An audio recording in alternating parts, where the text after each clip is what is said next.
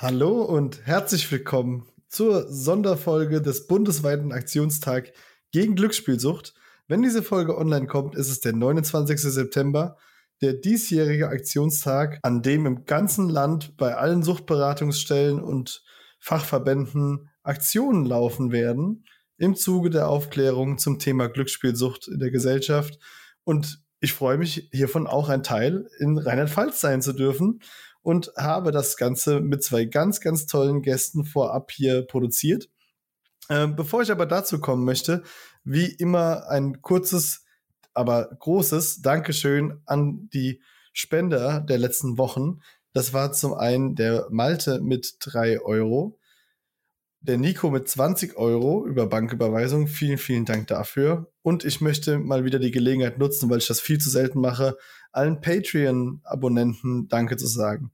Vielen Dank, Frank, Leandro, Marco, Andreas und Carlos, für eure monatlichen Spenden. Immer noch super geil, dass es diesen Support von euch allen gibt. Das Geld wird komplett wieder in das Projekt reinfließen. Und von daher vielen Dank, dass ihr das Ganze so unterstützt. Wenn diejenigen, die das hören, uns auch unterstützen wollen, könnt ihr das sehr gerne tun. Wie das Ganze funktioniert, findet ihr auf unserer Website unter glücklichsüchtig.de slash support. Und ansonsten wie immer der Hinweis an dieser Stelle, wenn ihr Probleme mit dem Thema Glücksspiel habt und einfach mal das Bedürfnis habt, mit jemandem darüber zu reden, sei es als Angehöriger, sei es als Spielerin, ihr seid alle ganz herzlich eingeladen, auf unserem glücklich-süchtig Community Discord Server zu kommen Viele tolle Menschen beschäftigen sich dort mit ihrer Sucht oder der ihres Partners und äh, da gibt's immer einen regen Austausch und wir haben auch jede Woche eine ganz tolle Selbsthilfegruppe, die ihr digital besuchen könnt. Das Ganze muss auch nicht mit Webcam stattfinden, geht auch natürlich nur mit dem Mikrofon. Ihr könnt auch einfach erstmal zuhören, wenn ihr das möchtet. Wie das Ganze geht, findet ihr wie immer unter glücklichsüchtig.de slash online-selbsthilfegruppe. Das war's auch schon von mir alleine. Jetzt möchte ich euch gerne in die Folge entlassen. Wer die beiden sind, mit denen ich da gesprochen habe, das werdet ihr gleich erfahren. Sie waren tatsächlich physisch bei mir zu Hause. Wir haben schön zusammen gegessen. Das war ein schöner Abend. Und dann haben wir mal ganz locker in unserem Wohnzimmer diese Folge zusammen aufgenommen. Leider ist meine Tonqualität diesmal ein bisschen schlecht geraten. Ich entschuldige mich dafür. Ich dachte, mein Zweitmikrofon wäre tatsächlich noch ein bisschen besser im Schuss. Ist es aber leider nicht gewesen. Ich hoffe, man versteht aber trotzdem alles und wichtiger ist sowieso, dass man die beiden versteht, denn was die zu erzählen haben, ist einfach super toll. Habt auf jeden Fall viel Spaß mit der Folge und wir hören uns dann. Macht's gut. Glücklich, süchtig. Der Selbsthilfe-Podcast über das abstinente Leben mit Spielsucht. Und damit herzlich willkommen zur Sonderfolge am 29.09. zum bundesweiten Aktionstag gegen Glücksspielsucht. Es ist eine ganz besondere Folge. Zum einen, weil ich hier zwei ganz tolle Menschen sitzen habe und vor allem, weil ich sie hier sitzen habe. Ihr seid die ersten Gäste, den ich ganz live und physisch aufnehme. Es ist auch für mich ein bisschen ungewohnt, nicht in das Mikrofon zu sprechen, sondern hier in zwei Gesichter zu gucken. Herzlich willkommen Werner Müß von der Diakonie Rhein-Lahn und äh, Ellen Meyer von der Caritas in Koblenz. Beide ihres Zeichens, äh, kann man Suchtberater sagen einfach? Ist das der offizielle? Ja. Genau. Von Werner habt ihr ja schon äh, an vielen Stellen was gehört. Der begleitet uns ja mehr oder weniger schon als Phantom hier ja. seit äh, 26 Folgen. Und äh, umso mehr freut es mich, dass das äh, jetzt endlich geklappt hat und das zu so einem schönen Anlass, beziehungsweise zu so einem besonderen Anlass. Ähm, ja, möchtet ihr euch vielleicht selbst noch mal kurz so ein bisschen vorstellen? Wie kommt ihr zur Spielsuchtberatung? Und ja, könnt ihr einfach mal loslegen. Ja, wie gesagt, mein Name ist Werner Müß vom Diakonischen Werk Rhein-Lahn. Ich freue mich total hier zu sein. Ähm, habe mich auch ähm, im Frühjahr gef total gefreut, als der Kevin mich kontaktiert hat. Wir hatten vor zwei, drei Jahren äh, miteinander zu tun. Ich glaube, es viereinhalb müssen oder, oder viereinhalb. Viereinhalb ja, Jahre müssen es jetzt sein. Mir ja. verschwindet die Zeit. Ja. Ich bin jetzt auch schon April was älter. 2000 17, meine ich, ist es gewesen. Da hast du mich noch ja. das letzte Mal korrigiert, ja. Ja, stimmt, stimmt. Und jetzt stelle also, ich hier die Fragen. Jetzt, genau, jetzt stellst du die Fragen. ja, ähm, es ist die regionale Fachstelle Glücksspielsucht im Rhein-Lahn-Kreis. Ähm, und wie bin ich dazu gekommen? Ähm, die war ausgeschrieben, die Stelle, damals äh, in der Zeitung. Und das hat mich interessiert und da habe ich mich beworben und hatte vorher auch immer mal wieder mit Suchterkrankungen zu tun in den Projekten, äh, in denen ich vorher gearbeitet habe oder geleitet habe. Und so war mir ähm, die Materie insgesamt vertraut. Allerdings Glücksspielsucht war für mich schon sehr, sehr neu.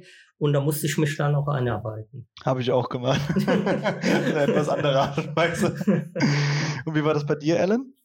Ja, also bei mir war es eigentlich auch ähnlich. Ich habe mich tatsächlich auch einarbeiten müssen in das Thema Glücksspielsucht. Ich bin damals, also vielleicht erst noch mal kurz zu mir, Ellen Meyer, hast du ja schon gesagt. Und ähm, ich bin von der Fachstelle Glücksspielsucht in Koblenz. Ähm, und wir sind zu, zuständig für Koblenz, Main Koblenz und auch für den Landkreis Ahrweiler. Auch noch wichtig zu wissen. Und ähm, ja, die Stelle war damals auch ausgeschrieben. Ich war vorher in Elternzeit und ähm, war sowieso auf der Suche und hatte aber vorher auch schon im Zentrum für ambulante Suchtkrankenhilfe gearbeitet in Koblenz. Ähm, und habe dann einfach auch ein bisschen Glück gehabt, da wieder reinzurutschen, weil meine damalige Chefin mich dann auch angesprochen hat, ob ich denn quasi wieder bereit bin, so nach der Elternzeit wieder einzusteigen. Und äh, da ich wusste, äh, dass das mein Bereich ist, ne, ich hatte ja vorher schon im Suchtbereich gearbeitet und ähm, also im Bereich eher illegale Drogen und aufsuchende Arbeit. Und ich hatte Lust drauf, mich da auf was Neues einzulassen mit Glücksspielsucht. Ja, das ist jetzt schon fünf Jahre, mehr, ein bisschen mehr mhm. als fünf Jahre her. Und ähm, ich bin immer noch froh und dankbar, dass ich damals die Stelle angenommen habe und dass das geklappt hat.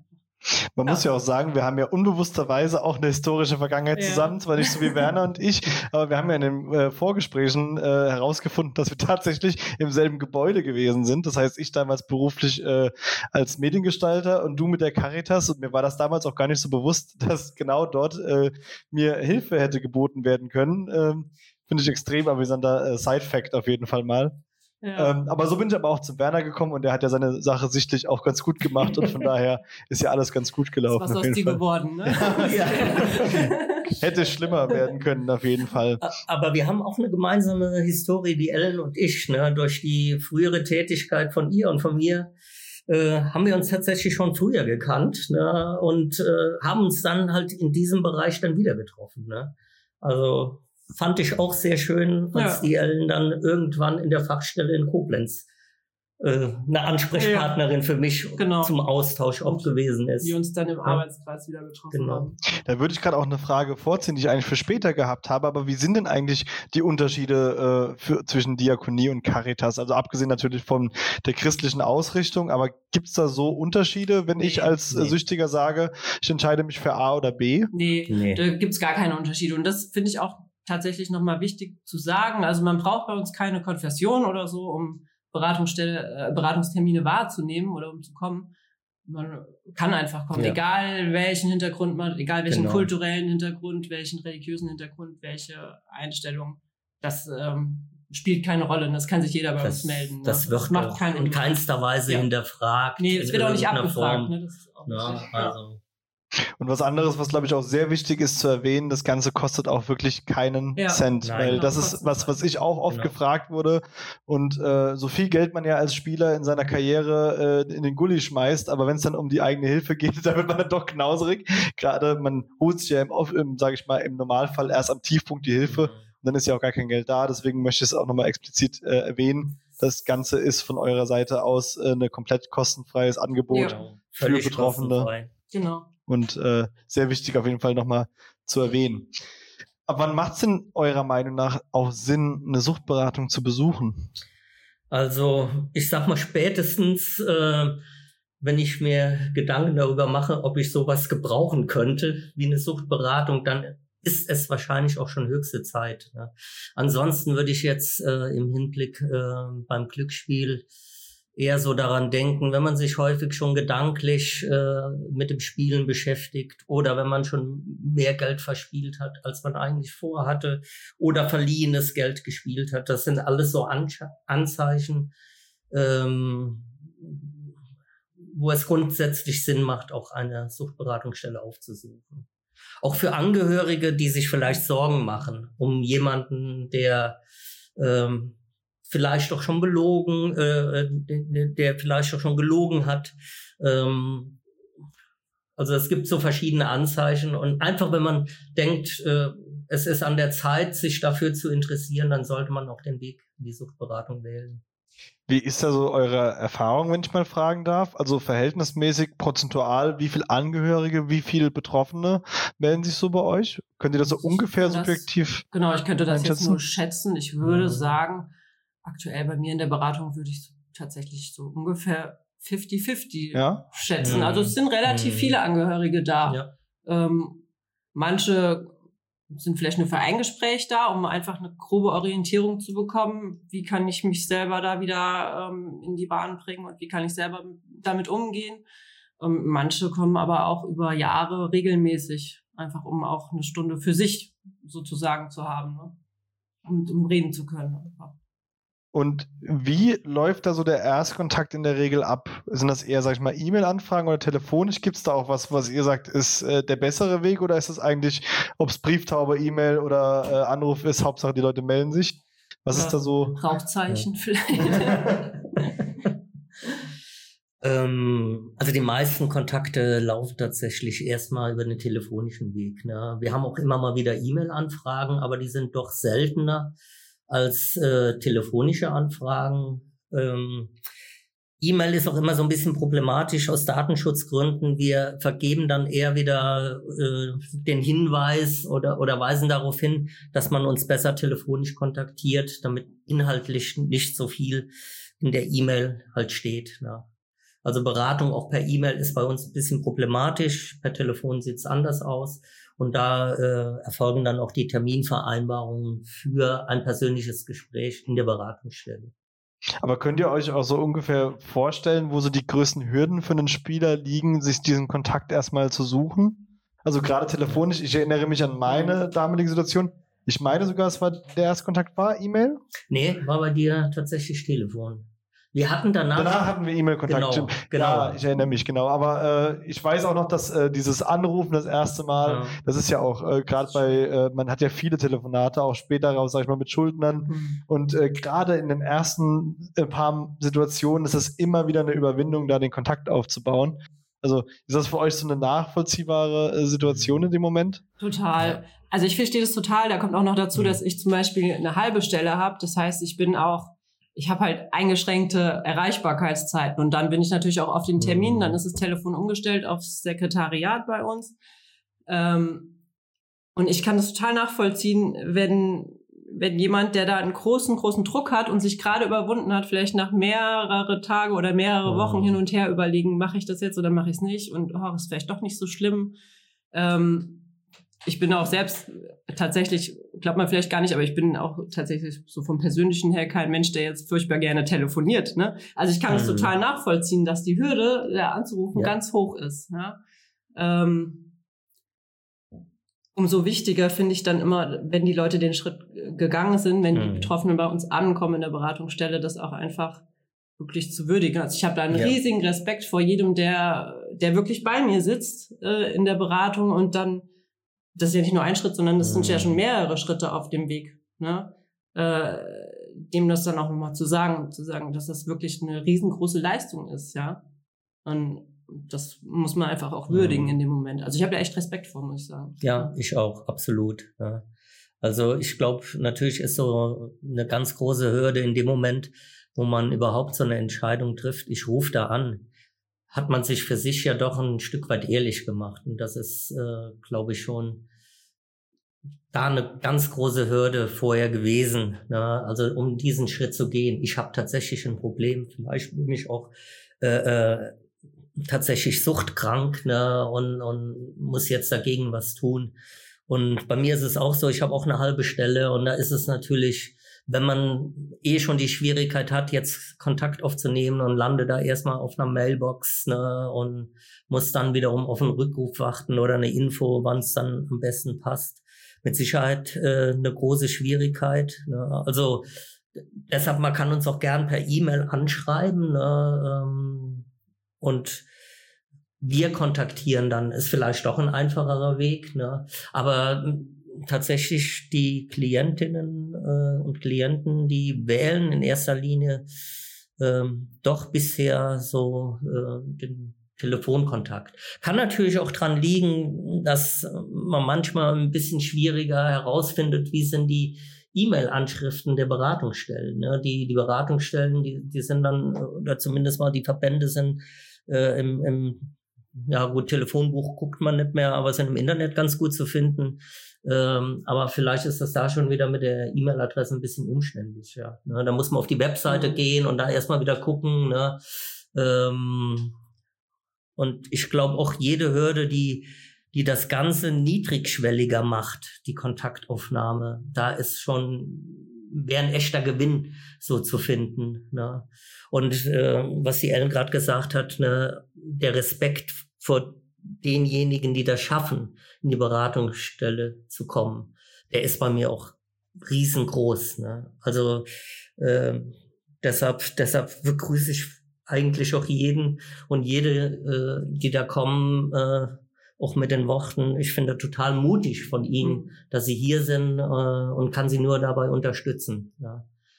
Und versucht dann auch so eine angenehme Ankommensatmosphäre zu gestalten, weil es ist ein schwerer Gang dessen sind wir uns, glaube ich, sehr bewusst. Ne? Und das kann man nur unterstützen. Ich finde es auch total äh, wichtig und äh, super, dass ihr das sagt. Und das ist auch das, was ich damals als Gefühl vermittelt bekommen habe, weil man, denke ich, gerade in dieser Situation der Entscheidung an, auch in so einem Tiefpunkt ist, dass natürlich man, man fühlt sich ja nur noch wie ein Haufen Elend. Man hat ja gefühlt alles an die Wand gefahren. Der Selbstwert ist im Keller und äh, dass dann jemand kommt und einem dann auch noch positiv für diese Entscheidung zuspricht, ist, glaube ich, sehr, sehr, sehr viel wert und äh, das ist auch, glaube ich, das, was viele gar nicht so sehen können, wenn sie das Wort Suchtberatung hören, äh, ist ja erstmal die Angst da. Man wird abgestempelt. Man ist auf einmal, man hat vielleicht einen Aktenvermerk oder sonst irgendwas. Äh, da wird jetzt auf dem Perso geschrieben, hier, der kriegt sein Lebtag keinen Kredit mehr oder sonst irgendwie. Und äh, das ist ja total schön, das einfach mal äh, zu hören, wie das Ganze auch wahrgenommen wird. Ne? Also Hut ab. Also ich glaube, da habt ihr beide auf jeden Fall den richtigen Job. Äh, das merkt man definitiv. Also wir haben natürlich auch eine Schweigepflicht. Ne? Da, und die, die, die nehmen wir auch sehr, sehr ernst. Ne? Ähm, es ist auch so, wenn, wenn ein Klient jetzt zu uns kommt, äh, der Spieler ist, und da würde dann die Ehefrau gegebenenfalls nachhören, äh, war mein Mann bei Ihnen, dann würden wir dazu keine Auskunft geben. Ne? Also die Schweigepflicht, die geht da schon, schon sehr, sehr weit. Ne? Äh, und das nehmen wir halt auch sehr, sehr ernst. Ja, das ist ja auch richtig so. Das ist sehr, sehr gut. Ja. Ja, bei dir weiß ich es, aber generell, dann frage ich einfach die Ellen, weil bei ihr weiß ich es nicht, da war ich ja nicht. Wie läuft denn so der Erstkontakt ab, wenn jemand angerufen hat und man hat einen Termin gefunden und ich gehe jetzt zu dir äh, in die Suchtberatung? Mhm. Das orientiert sich aber tatsächlich auch an dir oder an wer auch immer gerade vor mir sitzt. Ne? Also ich habe da jetzt keinen so ähm, keinen strikten Ablauf. Klar, manche Sachen ähneln sich. Ne? Ich frage schon nach, wie ist die aktuelle Situation vor allem? Also um was geht's eigentlich? Ne? Welches, äh, welche Spielart ist es? Ne? Oder ist es vielleicht geht's Richtung Medienabhängigkeit? Also schon so eine Abklärung, welches Thema. Ähm, und dann geht's aber wirklich mir in den eigentlich in den ersten paar Kontakten ähm, eher darum, viel zu erfahren, viel ähm, viel reden zu lassen, ne? einfach viel zu entlasten und ähm, noch gar nicht so sehr viel, also hört sich vielleicht ein bisschen komisch an, wenn ich jetzt sage, noch gar nicht so sehr viel zu arbeiten, sondern also mir geht's erstmal wirklich so ums Ankommen, ums Vertrauen fassen, um äh, zu merken, dass man bei mir oder auch bei dir, ne, dass wir, dass mhm. wir einen Ort einfach bieten, wo man mhm. Sorgen einfach mal da lassen kann mhm. und besprechen kann und äh, klar dann auch zu gucken, okay, ähm, wie ist es denn gerade mit dem Spielen? Ja, ist derjenige spielfrei oder nicht? Das ist schon eine wichtige Frage im ersten Gespräch. Und dann auch zu gucken, okay, wie kann es denn weitergehen ähm, bis morgen? Ja, also erstmal wirklich auch kleine Schritte zu machen. Das ist schon auch ein Teil meistens vom ersten Gespräch. Sei denn jemand kommt und sagt, ich möchte jetzt eigentlich nur Infos haben, das gibt es manchmal auch, ne, dass jemand mhm. sagt, okay, bitte erklären Sie mir doch jetzt erstmal, welche Möglichkeiten habe ich. Ne? Ähm, dann hat es eher so eine Information, genau, so ungefähr, dann hat es eher einen so einen Informationscharakter, aber das ist auch völlig in Ordnung. Ne? Also das ist wirklich ähm, ganz offen. Ja, ich sage allein die Tatsache, dass sich jemand damit beschäftigt, ist ja äh, manchmal auch schon der erste Schritt. Wenn dann Richtig. auch die anderen Mhm. Schritte dann vielleicht auch mal etwas länger hinten raus äh, Ja, brauchen. Ne? Das genau. ist ja, glaube ich, auch, also kann ich Das mir ist zumindest okay. vorstellen, dass es manchmal einfach äh, den einen oder anderen Anlauf mehr auch braucht, Ja. äh, um da anzukommen und dann zu sagen, okay, ich habe wirklich ein Problem und jetzt äh, brauche ich auch die externe Hilfe da. Ja, Mhm. genau. Wie sieht denn so sonst das, äh, sage ich mal, Beratungsprogramm aus? Also wie weit erstreckt sich denn eure Funktion in dem Moment? Ihr seid ja, sage ich mal, keine Psychologen, das heißt, ihr Mhm. werdet wahrscheinlich auch nicht anfangen, äh, demjenigen zu erklären, was bei ihm in seiner Kindheit schiefgelaufen ist, sondern ihr hört euch das an und äh, guckt, äh, ja, welche Option Mhm. gibt's denn da? Ja. Ja, also, also was auf jeden Fall dazugehört, wir machen ja keine Diagnostik. Wie du schon sagst, wir sind keine Ärzte oder Psychologen. Wir können durchaus schon eine lange Berufserfahrung haben, aber eine Diagnostik dürfen wir nicht machen.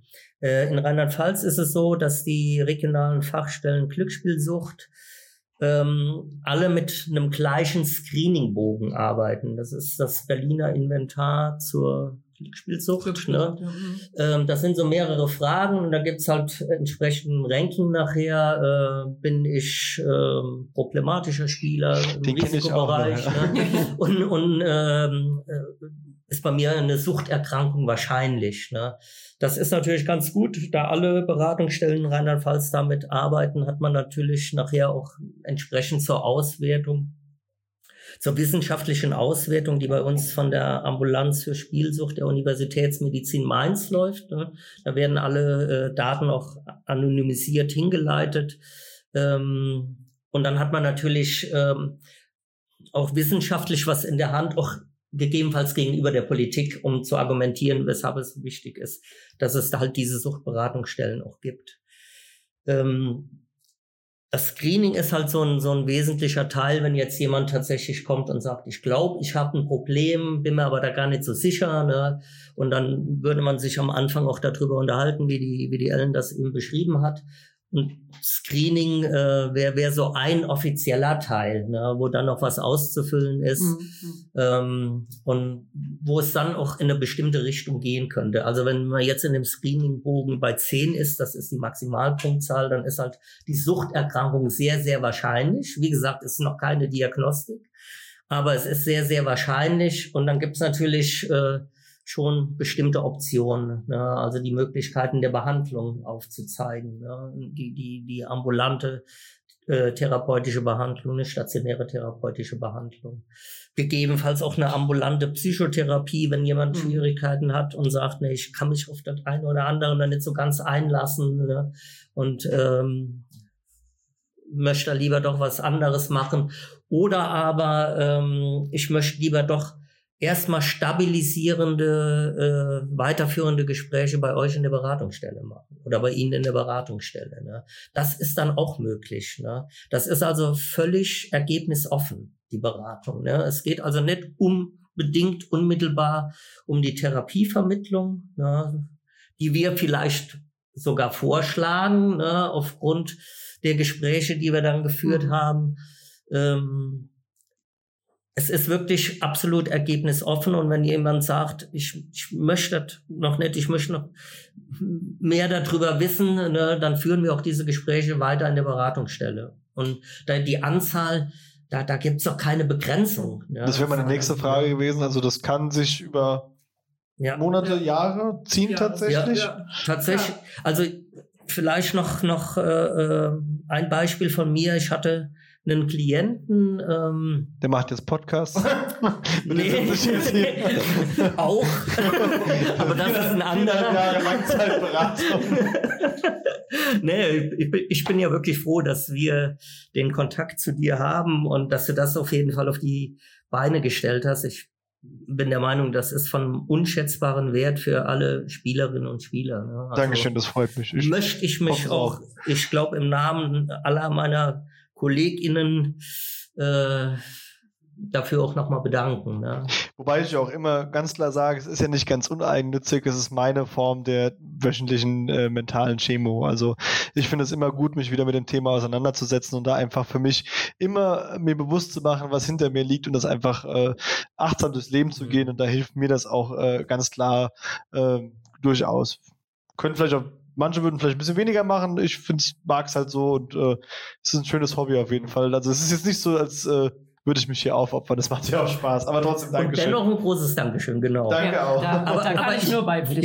Ja. Ja. Das ist echt, echt ähm, Vielen, vielen finde ich auch und ähm, habe ich auch schon von anderen ähm, Stellen gehört, von anderen Ja.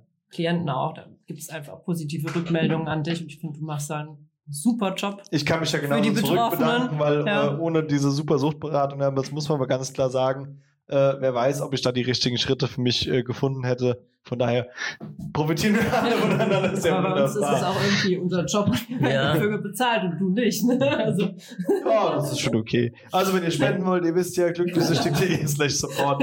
Nee, weiter geht's jetzt hier auf jeden Fall. Ja, ich, ich war noch gerade äh, bei, Ja. bei dieser einen Geschichte. Ähm, das war ein Klient, ne, da war ich der Meinung und ich glaube, ich habe es ihm auch ganz gut gespiegelt und auch mitgegeben, ähm, dass er für mich meines Erachtens dringend eine Therapie braucht ne, und nach Möglichkeit auch stationär. Ähm, aber alles in Ordnung ist, äh, wofür er sich entscheidet. Er gibt das Tempo vor, ne? äh, wir zwingen zu nichts ne? und wir äh, legen auch da keine Bürde auf, ne? du musst jetzt sowas machen, sondern das ist eine freie Entscheidung und wir zeigen die Möglichkeiten auf und bieten auch an, weiter zu begleiten. Und das war ein Klient, der ähm, hat mich eigentlich über fünf Jahre begleitet und er hat immer wieder nach ein paar Gesprächen den Kontakt abgebrochen, hat sich nicht mehr gemeldet und nach einem halben Jahr bis Jahr dann wieder den Kontakt aufgenommen. Und jedes Mal war er für sich so ein Stückchen weiter. Und im fünften Jahr, äh, als sich das wiederholt hat, da ist er tatsächlich auch in eine Therapie gegangen, hat den Wohnort gewechselt. Ne? Und das Letzte, was ich gehört habe, ist, dass er da auch eine Arbeitsstelle gefunden hat und stabil abstinent war. Ne? Also von daher, das, das kann ein Einmalkontakt sein. Ne? Und das kann ein Kontakt sein, der sich über fünf Jahre oder gegebenenfalls auch noch länger dann hinzieht. Ne? Und äh, insofern war das ein, auch ein toller Abschluss. Ne? Auch wenn das lange gedauert hat. Man muss da manchmal einen langen Atem haben. Äh, aber äh, das, das ist überhaupt kein Problem. Ne? Ja, aber es ist auf jeden Fall schön, wenn am letzten Ende dann doch die Einsicht da äh, gesiegt hat. Das ist ja wirklich auch schön dann im Nachgang zu hören, dass es dann der lange Atem dann sich auch ausgezahlt hat. Ja, absolut. Und da kann dann der Betroffene in dem Fall stolz auf sich sein. Ja. Ja. Bei, bei uns, es ist tatsächlich unser Job, ne? Ähm, auch, diese Atmosphäre zu schaffen und, und die Möglichkeit äh, ähm, ja, herzugeben, dass es auch diesen Weg geben kann. Ne? Also, dass es nicht un unmittelbar, ich bin jetzt da und muss eine Entscheidung treffen, sondern das Ganze ist halt ein Prozess und der Prozess kann halt paar Wochen dauern oder paar Jahre. Ne? Ja, das erlebe ich ja auch tatsächlich, wenn Leute dann mal äh, mir schreiben. Ich freue mich über jede Nachricht ja auf jeden Fall. Aber man, man erkennt ja auch schon dann manchmal diese Nachrichten, wo du merkst, da hat gerade jemand wirklich leider äh, tief in die Hm. Scheiße gehauen, äh, muss man ganz klar so sagen. Und äh, das hat er dann aber noch nicht gereicht. Und zwei Tage später hört man dann auch von der Person leider nichts mehr. Da weiß man einfach, die Person ist noch nicht so weit. Da habe ich mittlerweile auch eine ganz gute äh, Resistenz aufgebaut. Äh, wieder werde auch nicht mehr nachfragen, weil derjenige darf sich immer wieder gerne melden. Also auch nochmal hier die Nachricht an alle anderen. Äh, dass äh, nur weil man einmal geschrieben hat, darf, darf man auch gerne nochmal nach einem halben Jahr machen. Kenne ich jetzt auch so nicht anders. Aber fünf Jahre ist natürlich schon. Aber es ist super, dass es geklappt hat am Ende.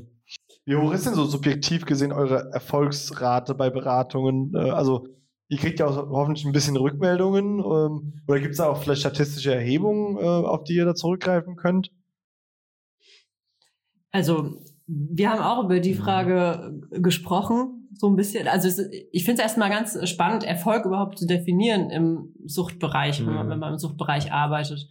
Ähm, weil Erfolg ja auch so ein, naja, so ein Wort ist oder so ein Begriff ist, der baut auch erstmal einen ganz weiß, ja, schönen gut. Druck auf Mhm. und, und genau, es ist so ein bisschen schwarz und weiß und das ist eigentlich Erfolg. Und also für mich ist ein Erfolg tatsächlich auch schon, wenn ein Klient mh, mich anruft und sagt, ähm, ich kann heute nicht kommen. Ja, vorher, vor dem Termin.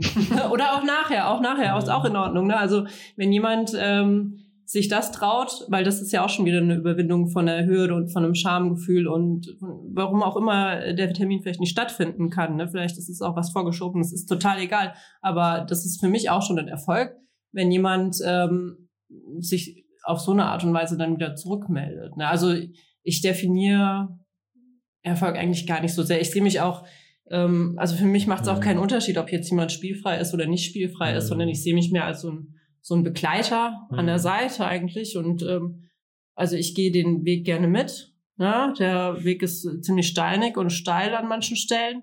Und vielleicht rutscht man auch mal ein Stück ab und dann äh, bin ich jemand, der vielleicht die Hand hinhalten kann und helfen kann, da wieder ein Stück hochzukommen. Aber ähm, also ich definiere mich nicht über, wie viele Menschen habe ich am, Mhm. am Ende vom Jahr, äh, also wie, wie viele in meiner Statistik sind nachher spielfrei. Das Nee. erfassen wir tatsächlich Nee, oder, nicht. Gell?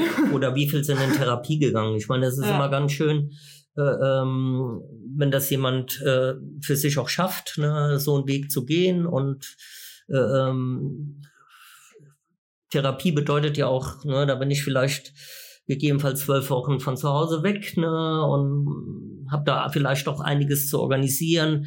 Ne, aber wenn jemand äh, diesen Weg schafft, ist toll, ne, aber es ist nicht unbedingt äh, jetzt ein größerer Erfolg, wie wenn, wenn ich jetzt nochmal den, den Klienten nehme, der da fünf Jahre äh, bei mir war, äh, dann hätte ich ja jedes Jahr, wo der den Kontakt abgebrochen hatte, Als als Misserfolg, ja. werden müssen. Ne? Und, aber ich weiß, was am Ende dabei rausgekommen ist. Ne? Äh, Das Und das macht Punkt, keinen ja. Sinn, ne?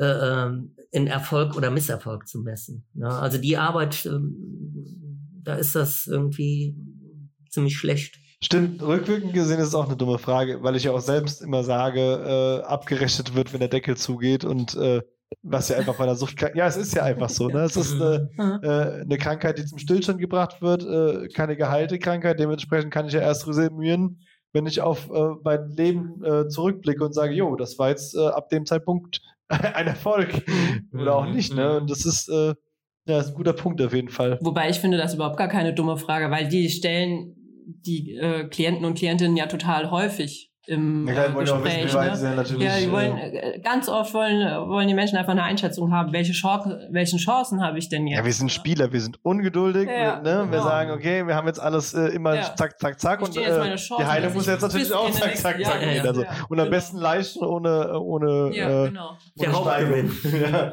ja. Der, der, der schnelle Weg. Ne? Mhm. Genau. Das ist äh, so ein typisches Ding. Das äh, bringt mich noch zu einer anderen Frage. Habt ihr schon mal so einen so einen, äh, wirklich Klienten gehabt, wo ihr gesagt habt, nee, das ist, da ist, der ist so beratungsresistent, äh, da kann ich nichts machen. Da musst du dir wirklich sagen, äh, wir müssen jetzt hier die Beratungssituation beenden von eurer Seite aus. Also von meiner Seite aus habe ich, glaube ich, noch keine Beratungssituation so aktiv beendet, dass ich selber gesagt habe, nee, das macht jetzt keinen Sinn, sie gehen jetzt. Ne? Ähm, klar gibt's die Situation und die gibt's auch relativ häufig, dass Klienten oder Klientinnen so merken, dass sie noch überhaupt gar nicht bereit sind, was zu verändern. Aber auch dann, also es sind dann diejenigen, die so fremdmotiviert bei uns auftauchen, wo dann der Ehepartner oder auch die Eltern oder wer auch immer da hinten dran steht und sagt, hier, du musst aber jetzt unbedingt eine Therapie machen. Ne? Ähm, aber auch die ähm, Ja, die. Nee. Äh, ich, ich würde genauso sagen. Ne? Also kam bei mir jetzt so auch noch nicht vor. Ne? Da müsste jemand sich vielleicht auch besonders übel verhalten mir gegenüber, ne? dass ich sagen würde, jo, jetzt äh, geh, gehen Sie noch mal in sich ne? und, und überlegen Sie, was Sie hier wirklich wollen. Ne? Aber, aber so eine Situation ist tatsächlich, und ich mach mach das jetzt genau seit neun Jahren auf dieser Stelle, auch noch nicht vorgekommen. Ne? Ich, ich könnte es vielleicht nicht gänzlich ausschließen, Ja, aber aber ja so es, ne, ja. Ja. Genau, jetzt weiß ich wieder, was ich noch sagen wollte. Jemand, der eben komplett mit einer Fremdmotivation bei uns ist, mit dem kann man das ja auch besprechen. Ne? Mhm. Und dann, klar, wenn derjenige selbst entscheidet, das bringt mir jetzt noch nichts, weil ich einfach noch weitermachen will, was ja völlig in Ordnung ist, ne? Das ist erstmal, das geben die meisten ja Mhm. erstmal nicht so zu, aber ich spiegel, ich versuche das denen dann wieder zu spiegeln Mhm. und dann ist erstmal klar, na ja gut, dann macht das vielleicht jetzt hier noch nicht so viel Sinn, aber auch derjenige oder diejenige weiß ja dann, dass es einen Ansprechpartner gibt für in ein paar Wochen, Monaten, Jahren, wenn dann doch eine Veränderungsbereitschaft da ist. Wie, wie ist das jetzt zum Beispiel? Das äh, hatte ich vorhin vergessen zu fragen und das äh, weiß ich tatsächlich nämlich auch nicht. Ähm, sagen wir mal, äh, ich habe ein Spielproblem und habe gestern eine Tankstelle überfallen oder vor einer Woche und dann gemerkt, okay, ich habe wirklich ein Problem und gehe in die Suchtberatung. Zählt da eure Schweigepflicht auch? Ja. Ja. ja. Ja.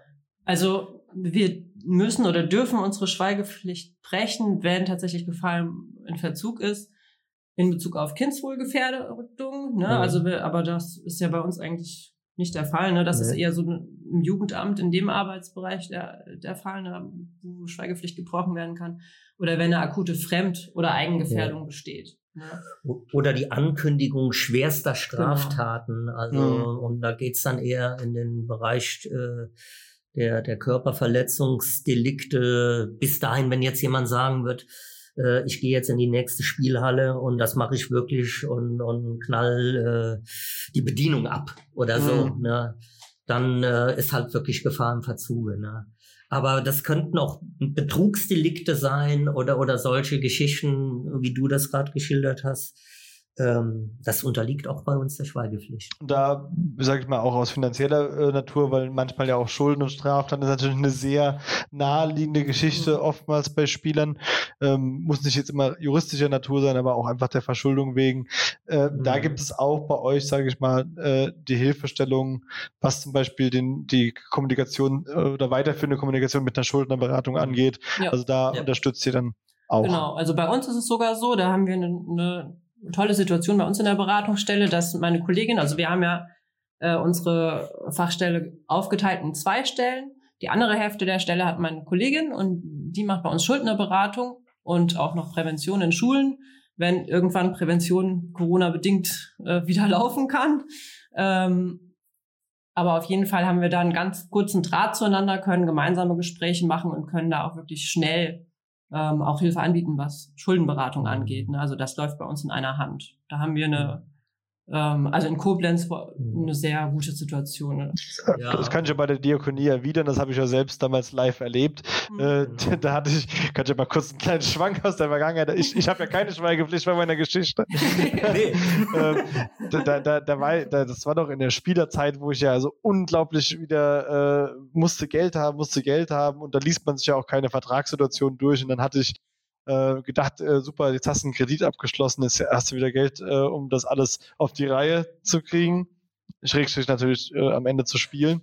Und äh, alles, was dann aber nach Hause kam, war ein äh, Umschlag per Nachname für 300 Euro für eine Kreditvermittlung und äh, die wollten natürlich erstmal Geld von mir haben, bevor ich da überhaupt irgendeinen Cent gesehen hätte, den ich auch sowieso wahrscheinlich nie gesehen hätte. Und da hat ja der äh, Werner ja dann netterweise damals auch den Kontakt mit der Schuldnerberatung hergestellt, die das äh, ganze Thema dann auch ganz schnell äh, für mich ähm, mich da unterstützt haben. Und äh, weil ich war natürlich bereit, alle meine Schulden zu zahlen, das äh, habe ich immer gesagt. Und das ist auch wichtig für mich gewesen, äh, aber nicht mit so einer äh, Bauernfängernummer, äh, wo man sagt, also da ist ja nicht mal eine Leistung dafür gekommen. Also für, für einen Brief 300 Euro ist dann doch ein bisschen happiges Porto.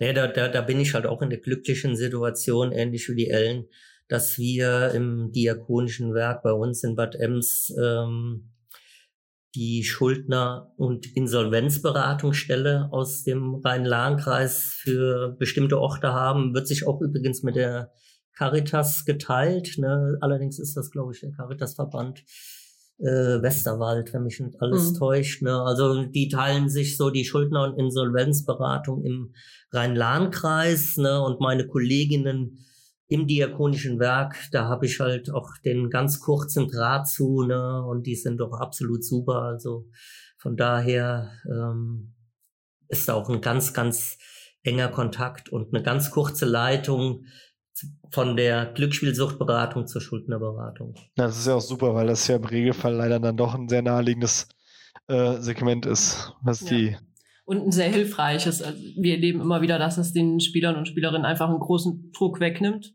wenn äh, jemand sich damit drum kümmert. Ja, also es ist natürlich so, dass derjenige, der die Schulden hat, nach wie vor derjenige ist, der in der Verantwortung oder diejenige ist, der in der Verantwortung steht. Ähm, und bei uns läuft es dann so, dass beides parallel läuft, weil es macht ja auch keinen Sinn, wenn jemand noch nicht stabil spielfrei ist, da Mhm. großartig anzufangen, eine Schuldenbereinigungsplan Nö, das ist mit einem, aufzustellen. mit einem Eimer den Brand Ja, genau. dann Ja, ja. Äh, ist das äh, Waldfeuer. Ja. Genau. Da machst du auf der anderen Seite Mittel frei, die dann wieder verzockt werden. Ja. Ja. Und Klar. ähm, also nach Möglichkeit setzt äh, die Schuldnerberatung das auch so ein bisschen voraus, dass man auf der anderen Seite die Bereitschaft hat, da mitzuwirken an der Erkrankung, weil ansonsten ist man nachher in der Co-Abhängigkeit, sag ich mal. Als, Äh, Beratungsstelle. Ja, als Beratungsstelle in dem Moment, wo man halt, wie gesagt, wieder finanzielle Mittel frei macht, Ja. die dann anschließend wieder dazu eingesetzt werden, um halt zu zocken. Ne? Das ist auch ein wichtiger Punkt, was ja heutzutage bei der Glücksspiel-Rückforderung, was ja immer mehr Mhm. Thema wird äh, durch Präzedenzfälle, wo ich dann auch immer sage, also das ist nichts für, für einen nassen Spieler oder der gerade Nee. mal drei Tage spielfrei ist. Aber das äh, irgendwann zu gegebener Zeit äh, mit einer anderen Folge, da ist ja auch schon was in Planung, da will ich jetzt auch gar nicht so weit weggehen von unserem Abend hier auf jeden Fall. Ähm, ich sag mal, ich kenne meine eigene Geschichte und äh, ich kenne natürlich auch Geschichten von anderen Spielern und äh, das ist ja auch nicht immer schön. Wie viel davon, also könnt ihr alles, wenn ihr Feierabend macht und sagt, ihr stempelt jetzt aus, könnt ihr das im Büro lassen oder geht euch persönlich das dann doch ab und zu mal auch noch hinterher, wenn ihr nach Hause geht? Also ich kann es in allermeisten Fällen tatsächlich gut im Büro lassen. Und ähm, das habe ich auch meinem Team zu verdanken, dass da in den Büroräumen direkt äh, mit mir im gleichen Gang sitzt und auch die Kollegin aus der Schuldnerberatung. Wir haben natürlich auch gemeinsame Fälle, wo wir uns auch mal einfach zwischen Tür und Angel besprechen können. Ja, und manchmal reicht ja einfach mal drei Sätze zu sagen und dann kann man das Ganze ganz gut ähm, im Büro lassen. Klar, es gibt immer mal wieder Fälle, die sind besonders heftig, besonders heftige Mhm. Geschichten, besonders heftige Vergangenheiten und ähm, die wir vielleicht auch nicht so schnell aus dem Kopf kriegen. Ähm, bei mir ist es vor allem, wenn ich mich irgendwie dann identifizieren kann, ne, wenn jemand ein ähnliches Alter hat wie ich oder eine ähnliche Lebenssituation wie vielleicht ich auch. Also da muss ich immer so so ein bisschen aufpassen, aber ähm, in den allermeisten Fällen gelingt mir das eigentlich echt ganz gut Hm. dass ich da so eine gewisse gesunde Distanz, nenne ich das mal, ja, habe also und die meisten Sachen einfach im Büro lasse.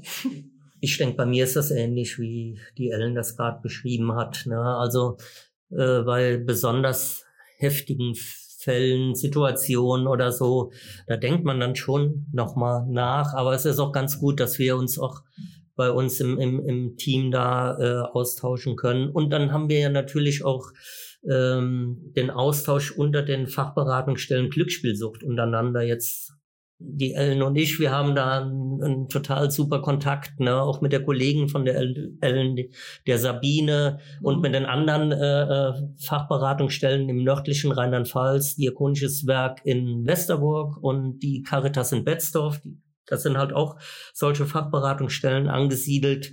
Ähm, wir bilden so einen Arbeitskreis und auch da können wir uns immer gut austauschen. Das ist natürlich ganz, ganz wichtig, weil wir halt in diesem Gebiet der Glücksspielsucht tätig sind. Ich bin in, im Rhein-Lahn-Kreis auch so ein Einzelkämpfer in dem Bereich, habe auch eine halbe Stelle, mache auch noch Prä Prävention. Das war natürlich jetzt in Corona-Zeiten ein bisschen weniger, ne, dadurch, dass die Schulen halt auch zu waren und wenn sie geöffnet hatten, die Schulen, dann hatten die natürlich auch ein anderes Programm als so Präventionsmaßnahmen wieder aufleben zu lassen. Dann ging es ja auch erstmal wieder darum, um versäumten Unterricht aufzuholen und so weiter. Ne? Ähm, aber ich kann mich mit den Kollegen aus dem Suchtbereich bei mir im Diakonischen Werk ganz gut austauschen. Aber was für mich ganz, ganz wichtig ist, ist der Austausch mit den anderen äh, Fachberatungsstellen. Ne? Und das ist im Prinzip sogar Rheinland-Pfalz weit möglich. Ne? Wir kennen uns mittlerweile alle ziemlich gut, ne, weil wir auch regelmäßige Treffen haben. Und hier im nördlichen Rheinland-Pfalz, die vier Beratungsstellen, die ich eben mit meiner genannt habe, äh, ähm, da kennen wir uns natürlich noch ein bisschen besser, weil wir uns noch öfters treffen. Ich glaube, was da auch noch wichtig ist, dass man, das gilt für uns Suchtberater, genauso wie, das ist eigentlich das, was wir mit den Klienten ja auch immer irgendwie versuchen zu erarbeiten. Also von wegen, was brauchen wir dafür, dass es uns gut geht, ne? dass es uns zu Hause auch gut geht, dass wir irgendwie einen Ausgleich haben und so. Also da müssen wir dann genauso irgendwie natürlich Mhm. dranbleiben und auf uns selber aufpassen. Ne? Das hilft natürlich, wenn ich jetzt irgendeinen Schicksalsschlag zu Hause habe, ne? dann kann ich auch nicht gut arbeiten. Ne? Dann brauche ich erst dazu ein bisschen Abstand. Ne? Das ist dann ich glaube, das ist einfach so bei uns im sozialen Bereich, ne, dass man Ja. dann nochmal extra darauf aufpassen muss, dass es einem selber auch einigermaßen gut geht zumindest. Mhm. Natürlich, wenn es einem in dem Moment se- genau Mhm. und wenn es einem mal selbst nicht ganz so gut geht, ne, ähm, dann ist es natürlich auch ein bisschen schwieriger, sich vielleicht auf die Klienten in dem Moment dann einzulassen und konzentriert bei der Sache zu bleiben, wenn man, wenn man selbst irgendwie äh, zu, zu Hause ein Problem hat, ein riesiges, was zu lösen ist oder selbst gesundheitlich ein bisschen in den Seilen hängt oder so, ne? Ähm, da ist es schon mal ganz, ganz wichtig, dass man da auch für sich wirklich Gutes tut. Also das Gleiche, was man, wie die Ellen sagt, den Klienten äh, empfiehlt, äh, muss man auch schon bei sich selbst drauf achten. Ja, das ist ja auch wirklich absolut wichtig. Frustriert es euch auch manchmal mit äh, Spielern äh, zu arbeiten? Ich meine, so an mich selbst zurückerinnert, äh, ist, sind es nicht die angenehmsten Leute an der einen oder anderen Stelle. Also ich kenne das ja selber von mir. Also ich habe mein, mein altes Ego in der Hinsicht, sage ich mal, gehasst, was Unzuverlässigkeit angeht. Ich kann mir oft vorstellen, wie du schon gesagt hast, für dich ist ja schon ein Erfolg, wenn jemand seinen Termin absagt. Das, das sagt ja schon auch sehr viel über, über sage ich mal, typische Etikette, die ein ich sage immer normaler, es klingt falsch, aber man weiß, dass ein Nichtspieler, für den ist es, sag ich mal, normal, einen Termin abzusagen, wenn ich ihn nicht wahrnehmen kann. Und da reden wir ja schon wieder so von einem, äh, den typischen Spielerverhaltensweisen, Wegducken, Konf äh, Konfliktvermeidung. Frustriert euch das auch manchmal oder könnt ihr ganz klar sagen, nee, ich äh, kann das ja nachvollziehen, warum es so ist? Also, also frustrieren, äh, das kann ich nicht sagen. Ne? Also frustrieren tut mich das nicht. Ne? Das ist halt äh, äh, natürlich auch eine, eine Symptomatik der Erkrankung. Ne? Und dazu bin ich, glaube ich, schon Profi genug, um das auch zu erkennen. Ne? Es ist manchmal natürlich schon ein bisschen nervig. Ne? Wenn ich zum Beispiel Das darf man ehrlicherweise sagen. Ja. Das ist ganz klar. wenn ich zum Beispiel in die Außenstelle nach Dietz fahre, ne, habe da zwei Termine und beide Klienten kommen nicht ohne abzusagen, dann sitze ich da natürlich schon eine Zeit lang rum ne, und warte äh, und könnte in der Zeit natürlich, ich sag mal, ansonsten produktiver arbeiten. Ne. Aber das ist dann manchmal schon ein bisschen schwierig. Aber es ist tatsächlich eine Symptomatik der Erkrankung, was mich äh, dann noch mehr nervt, äh, ist natürlich eher so eine, eine Unehrlichkeit. Ne? Aber das ist auch wiederum ein Symptom der Mhm. Erkrankung. Ne? Und das fängt ja mit der Selbstlüge an, ne? mit dem sich selbst belügen. Ne? Also äh, dann muss ich mich auch immer wieder erden und dran denken, naja, ähm, der belügt ja jetzt auch nicht unbedingt mich, sondern in erster Linie mal sich selbst. Ne? Und das ist auch nicht persönlich gegen mich gerichtet, sondern das ist halt einfach so, tickt der im Moment. Das ist halt ein Zocker. Ne? Und der zockt halt auch im Kontakt gegebenenfalls mit dem Berater. In dem Fall bin ich das dann. Ne?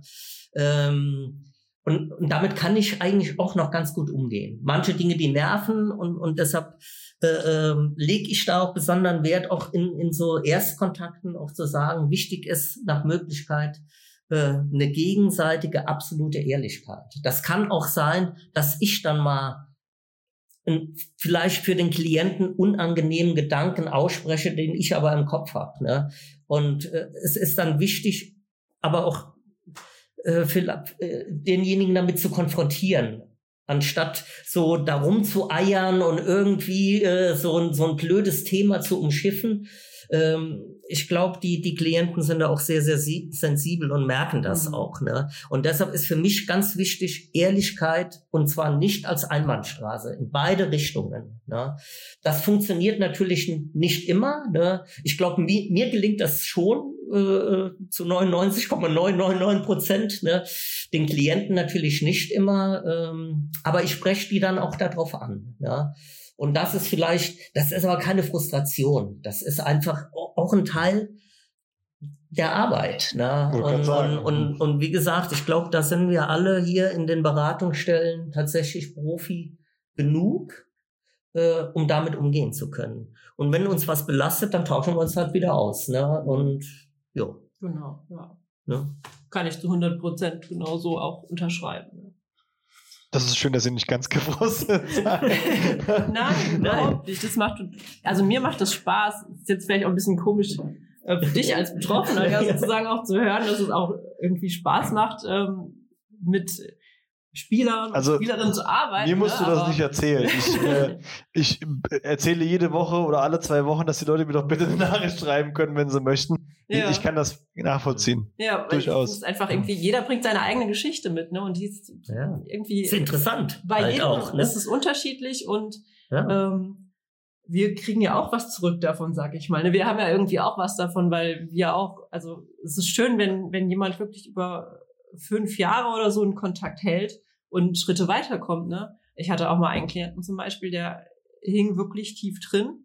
Ähm, mit dem Spielen, aber nicht nur mit dem Spielen, auch mit diversen anderen Drogen und Suchtmitteln. Ähm, der es über einige Jahre hinweg dann doch und auch nach abgebrochener Therapie irgendwann geschafft hat, ein Studium anzufangen. Ja? Und das fand ich super. Ja? Und ähm, das ist schon was, das kann man dann als ja, Das- was heißt da als zieht wieder Erfolg positive Energie daraus. Aber das ist ja Ah, da sind wir doch irgendwie- Erfolg. Ja, genau. Da, aber das gibt ein, ein gutes Feedback, ne? Klar, Mhm. fühle ich mich selber dann Ja. auch gut dabei. Klar, es gibt, es gibt halt einfach auch diese Highlights. Ne? Ja, und das, genau. das ist ja auch völlig okay. Ja?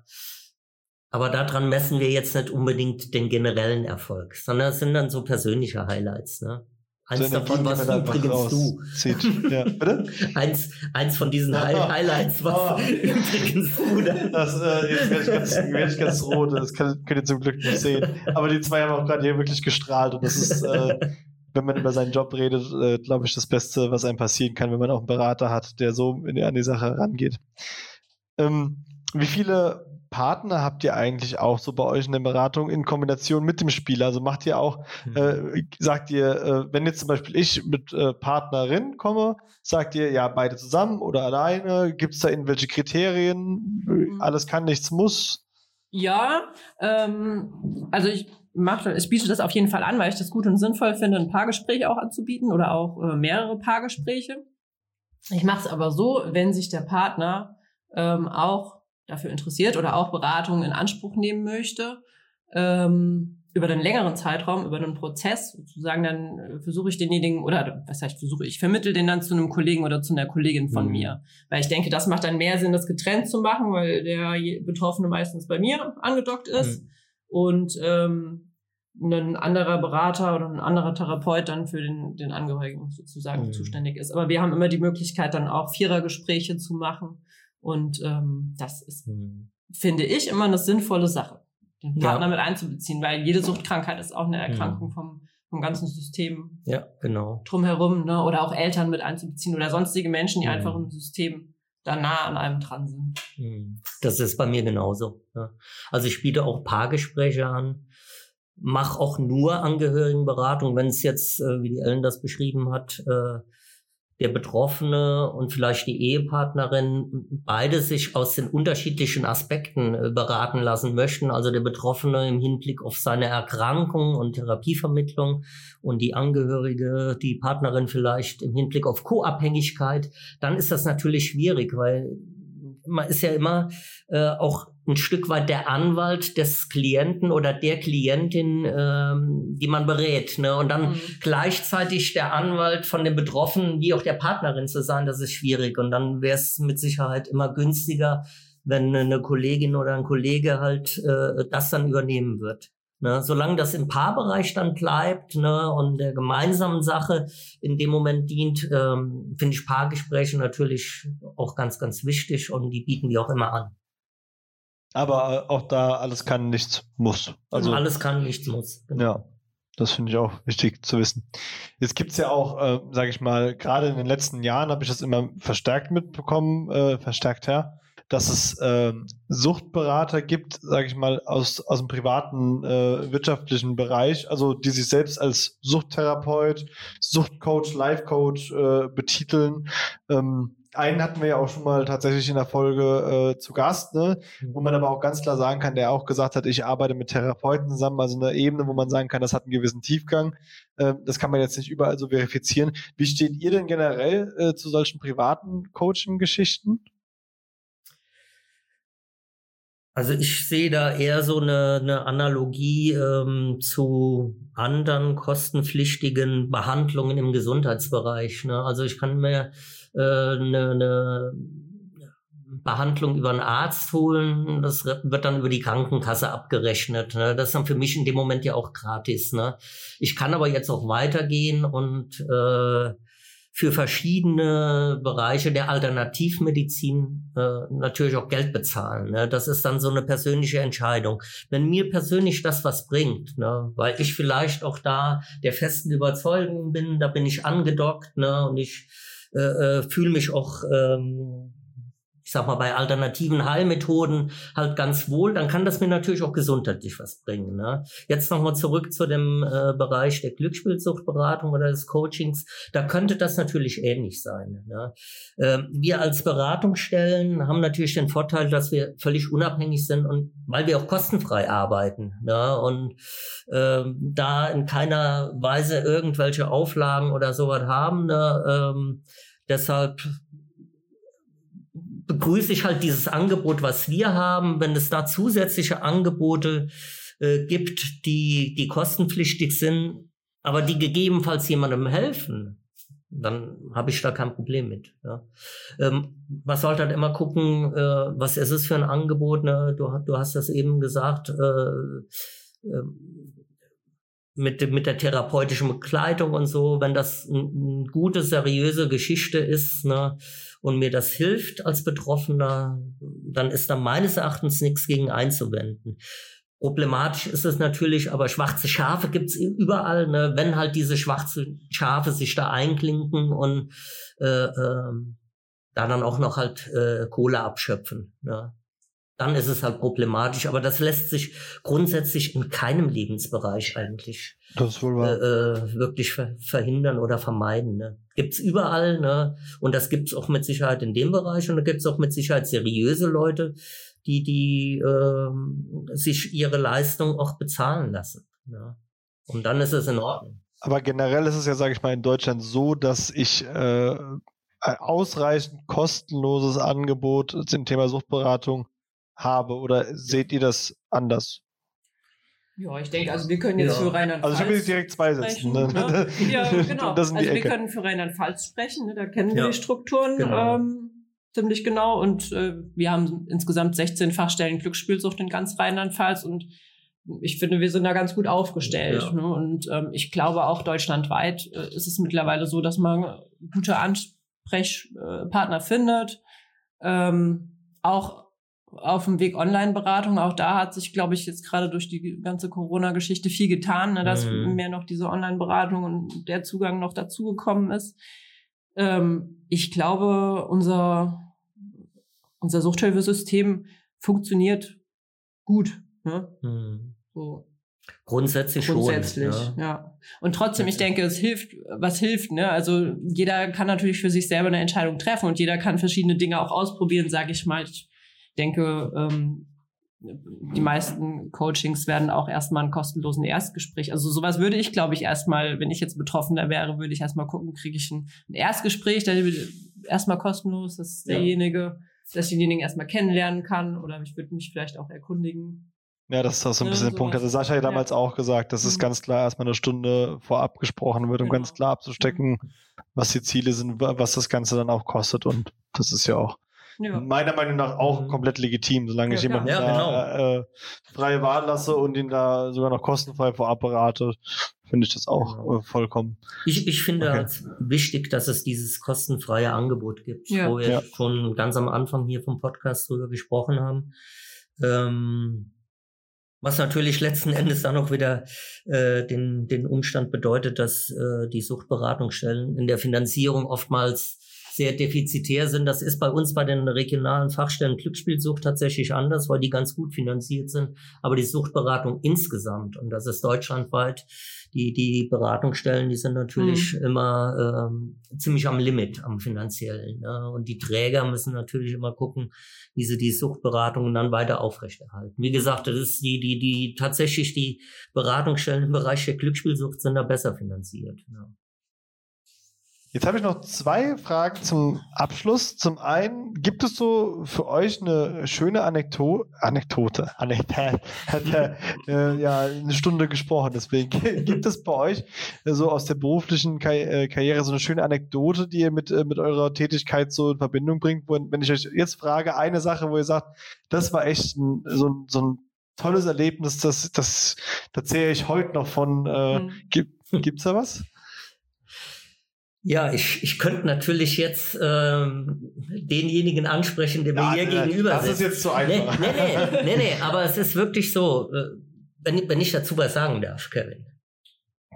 Ähm, wir hatten das erste Gespräch geführt, ne, und das ist wirklich ganz, ganz selten. Und es ist mir, als du mich nach den vier Jahren dann doch wieder kontaktiert hast, war mir das aber direkt wieder in Erinnerung. Und dann sieht man auch, äh, wie besonders das war. Du hast mir eine E-Mail nach dem Gespräch geschickt, ähm, wo drin stand, ähm, einfach nur mal Danke sagen. Na, und du hast dich da in dieser E-Mail einfach nur für dieses Gespräch bedankt. Ne? Und das ging mir natürlich runter wie Öl. Mag meine eigene Eitelkeit ansprechen, keine Ahnung, ja. Aber es war, ne, das, das geschieht nicht, nicht oft, äh, äh, sowas, so eine Rückmeldung. Und das, das fand ich, äh, ja, war halt nachhaltig, deshalb konnte ich mich auch direkt daran erinnern. Und du hast dann auch noch so einen wunderschönen Satz gesagt, ich habe seit langem mal wieder meine innere Stimme gehört. Da wollte ich dich eigentlich auch fragen, wie du das damals gemeint hast. Ja, das das wäre jetzt eine Frage, die ich dir stelle. Also, ich weiß nicht, ob das, ob das legitim ist. Nö, das können, wir, das können wir ruhig so machen. Naja, es ist halt äh, in den zehn Jahren und besonders, glaube ich, in den letzten äh, Jahren der Sucht äh, hat man nicht mehr sich selbst hören können, weil man ist ja nur noch äh, umnebelt von dem Gedanken, äh, ich brauche Geld zum Spielen, ich habe Schulden durch das Spielen, ich will spielen, ich bin am Spielen. Äh, du hast ja wirklich, du, du gehst mit diesem Gedanken ins Bett und du stehst damit wieder auf. Es gibt keine Sekunde, wo du einfach mal wirklich dich selbst auch hörst und wahrnimmst, was, äh, was, was, bin, was bin ich momentan, wer bin ich, was, was tut mir gut, was tut mir schlecht, weil alles sich nur noch auf diese Sucht ausgelegt hat. Und äh, für mich war halt einfach damals dieser Moment einfach mal diese, diesen ganzen Frust aus diesen Jahren rauszukotzen, äh, hat mir einfach wirklich geholfen, dann auch mal wieder klare Gedanken zu fassen, weil ich gesagt habe, äh, diese ganze Scheiße wird jetzt sortiert und in meinem Kopf ist jetzt auch wieder Platz für mich selbst, um mir selbst auch zuzuhören und meine eigene Stimme halt in dem Moment Mhm. auch wieder so äh, wahrzunehmen. Und das war, äh, da- das ist am Anfang auch nicht schön in, in den ersten Mhm. paar Sekunden oder in den ersten paar Tagen, weil es einfach auch erstmal mit viel äh, natürlich auch äh, Druck zusammenhängt. Aber wenn sich dieser erste Druck lichtet und man merkt, dass es dann doch vorangeht, dann äh, ist das halt wirklich ein super schönes Gefühl. Und äh, ja, das, hat, das stimmt, ich erinnere mich auch an den Satz Mhm. tatsächlich, ja. Ja, und das, das war halt in dieser äh, Verbindung. Und deshalb, das ist bei mir wirklich so hängen geblieben. Und wenn du mich äh, oder uns hier nach einer Anekdote fragst, also das ist schon meine Anekdote, ne, die dann ja auch weitergegangen ist, indem du mich irgendwann im März war das, glaube ich, oder im Februar kontaktiert hast und mit deinem Podcast hier. Ne. Also das hatte dann tatsächlich auch nach Jahren eine Fortsetzung. Ne. Und warum soll ich das nicht sagen, wenn das jetzt... Nee, das äh, stimmt. Okay, das, dann lasse ich es doch. Okay. Und heute haben wir noch schön zusammen gegessen. Ja, das war wunderbar. Eine gute Sache auf jeden Vielen Fall. Dank, Tamara, war sehr lecker. Ja, also ihr habt gehört, wenn ihr mal zu Gast seid und das auch physisch, dann gibt es auch tatsächlich was zu essen. Da wird auch verköstigt. Wie ist es bei dir? Wir haben jetzt leider keine Geschichte zusammen, aber du hast bestimmt Ja. auch eine gute Anekdote so. Ja, ähm, also ich tue mir tatsächlich ein bisschen schwierig, hier dann ins Detail zu gehen, weil ich auch nicht möchte, dass sich irgendjemand eventuell wiedererkennt. Selbstverständlich, Ne? ja klar. Ähm, aber eine Sache, die oder eine äh, Klientin, die mir einfach ähm, immer im Gedächtnis bleiben wird, ist meine allerälteste Klientin. Ich habe eine, ich betreue eine ähm, ja, Seniorin, sage ich jetzt mal, im Alter von 82 Jahren. Ja? Die hat mich kontaktiert mit 79, vor drei Jahren. Ja? Und ähm, war damals noch nicht spielfrei, ist regelmäßig in ihrem Rahmen in die nächstgelegene Ge- Kneipe gegangen, um dort zu spielen. Ja? Und ähm, das hat ihr wirklich auch, also die hat gar nicht viel verspielt, aber hat, sie hat sehr drunter gelitten, ne? sich sehr geschämt. Und ähm, diese Frau hat es geschafft, im Alter von 79 Jahren bis heute spielfrei zu werden. Ja? Also ich möchte einfach damit sagen, es ist auch nie zu spät. Mhm. Ja? Es ist nie zu spät, diese Entscheidung zu treffen, ein spielfreies Leben zu führen oder ein suchtfreies Leben zu führen und, und sich dafür zu ändern. Ja, also das, das finde ich einfach total schön, ähm, dass es auch, Das ist echt auch in bemerkenswert. ja. diesem Alter noch, also wir sind Ansprechpartner einfach in jedem Alter für jedes Geschlecht Mhm. zu jeder Zeit. Ne? Und ähm, das finde ich persönlich eine sehr schöne Geschichte und da werde ich auch immer dran denken. Ja. Das klingt auch wirklich schön. ja. Und meine allerletzte Frage, die stelle ich eigentlich jedem, der, bei dem ich es gar nicht so genau weiß. Ähm, der Dr. Heyer hatte ja auch erzählt, dass er durchaus die eine oder andere ähm, Spielsituation auch austestet, beziehungsweise alles hat er gesagt. ähm, habt ihr zwei schon mal gespielt? Ja, ta Ja. tatsächlich, Ja. tatsächlich zusammen. So, so, dann mach ich mal mit euch Beratung. genau. Ja, ähm, ja, Ja. einmal im, im äh, Zuge von uns, können wir ja einfach mal Ja, erzählen, da können wir genau. ein bisschen aus dem Nähkästchen plaudern hier, was wir in unseren Arbeitskreisen manchmal machen. Ja, genau. nee, wir haben auch gedacht, wir müssen das ja auch irgendwie mal erleben. Ja? Ähm, Die ganze Atmosphäre da, und da rein alles. zu ne, versetzen dann- und ja, das genau. einfach mal auch auszutesten, wie funktioniert einfach so, so, ein, so ein Automat, wenn ich davor sitze, ne? was macht der mit einem und ähm, da sind wir im Zuge von einem Arbeitskreis noch mit den Kollegen tatsächlich einmal erst in die Spielhalle gegangen. Das war vormittags um 10 Uhr. Die ähm, Servicekräfte dort haben uns natürlich angeschaut, als wären wir Giraffen so ungefähr. Also, Die wussten, irgendwas ist hier faul. Ne? ja, ja, die haben sich schon direkt gedacht, dass was Ich wollen schätze, die, ihr wart äh, wahrscheinlich auch einfach äh, zu, zu ruhig für, äh, für so, eine, so eine Spielhalle, weil wer um die Uhrzeit da reinkommt, ist wahrscheinlich eher so ein bisschen hibbeliger und muss dann jetzt richtig Ja. loslegen. Die waren auf jeden Fall sehr skeptisch. ich weiß es nicht. haben Ja. auch sehr, sehr großen Wert auf ähm, die ähm, da- darauf gelegt, dass wir uns ausweisen und Das ist ja schon mal gut. ja genau, also weil generell, ich glaube, die schon geahnt haben, dass wir vielleicht irgendwie Kon- Kontrolle, Kontrolle sind oder oder, so, ne? sowas, das ne? werden die sich gedacht haben. Ja, und danach sind wir noch in das nächstgelegene Sport Wetten. Wettenbüro Ja. gegangen. Ach, direkt das volle Programm Genau, mitgenommen. Ja. genau. ja, Ja. auch da sind wir total eng kontrolliert worden. Ne? Mhm. Aber ich weiß nicht, ob das immer so passiert. Ne? Dann kamen irgendwann zwei Jungs, ne, also vielleicht gerade so 18, ne, die, die einen Wettschein einlösen wollten, ne, und dann hat der ähm, Betreiber oder beziehungsweise der, der, der da in dem Moment in dem Wettbüro war, gesagt, nee, ihr wisst genau, das geht hier nicht so, ne? Und das ist das letzte Mal, ich habe euch das das letzte Mal schon gesagt und immer so ein bisschen zu uns rüber geguckt, ne? äh, weil der wusste uns eben auch nicht einzuordnen und dachte wahrscheinlich auch, wir kontrollieren das hier und warten jetzt, bis er da irgendeinen Fehler begeht, ne? Ähm, und dann ähm, wäre von uns sanktioniert worden, ne? Ähm, also es, die, die Bedingungen waren äh, Nicht authentisch genug. nicht authentisch genug tatsächlich. Ja. Für uns war es allerdings eine gute Erfahrung. Ne? Ja, auf jeden Aber Fall. wir haben nichts gewonnen. Also, Das ist tatsächlich- echt ich hatte Echt? 8 Du hast Euro gewonnen. acht, ja. acht Euro. Mhm. Ja. aber, Aber- das, aber nichts zu gewinnen ist natürlich die beste Erfahrung, Ja, die man ja, machen genau. kann. Von daher äh, vielleicht gar nicht so verkehrt. ja, aber es war auf jeden Fall eine interessante Erfahrung. Ja.